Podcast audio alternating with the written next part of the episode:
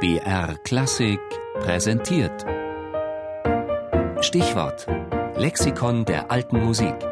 Immer sonntags in der Sendung Tafelkonfekt um 13.05 Uhr. BR Klassik präsentiert. Stichwort: Lexikon der alten Musik.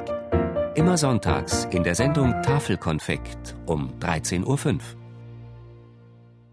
Depré, Josquin um 1440 bis 1521 Renaissance-Komponist franco-flämischer Herkunft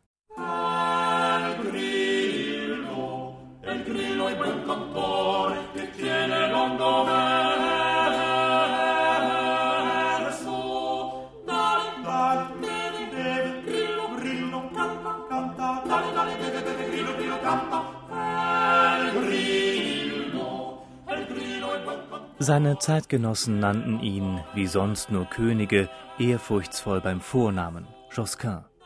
Für sie war er der Michelangelo der Musik. Cosimo Bartoli schrieb 1567 Ich weiß wohl, dass Josquin sozusagen in der Musik ein Wunder der Natur war, wie unser Michelangelo Buonarroti in Architektur, Malerei und Skulptur. Denn so wie bisher niemand mit seinen Kompositionen Josquin nahegekommen ist, bleibt Michelangelo unter allen, die sich in diesen Künsten betätigt haben, weiterhin alleinstehend und ohne Vergleich. Beide öffneten die Augen all jener, welche diese Künste lieben oder in Zukunft lieben werden.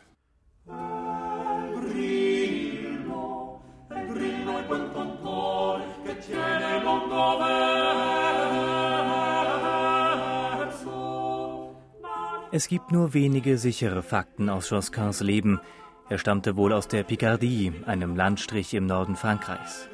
Er war Sänger am Mailänder Dom, bei den Herzögen Galeazzo Maria Sforza in Mailand und Ercole d'Este in Ferrara, in der päpstlichen Kapelle in Rom und am französischen Königshof.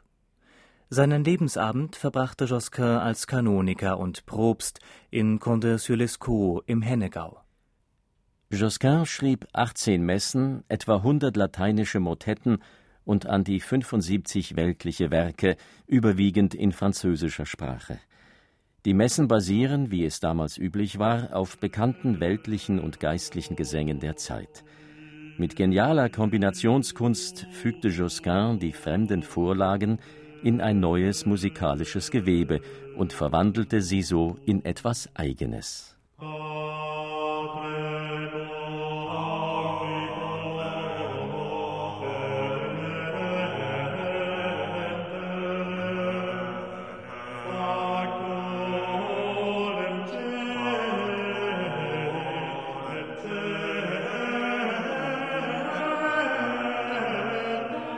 Die Zeitgenossen bewunderten an Josquin nicht nur seine hochkomplexe, kunstvoll durchstrukturierte Satztechnik, sondern vor allem auch seine plastische und doch kühne Klangsprache, die sich nicht immer um die Regeln der Tonkunst kümmerte.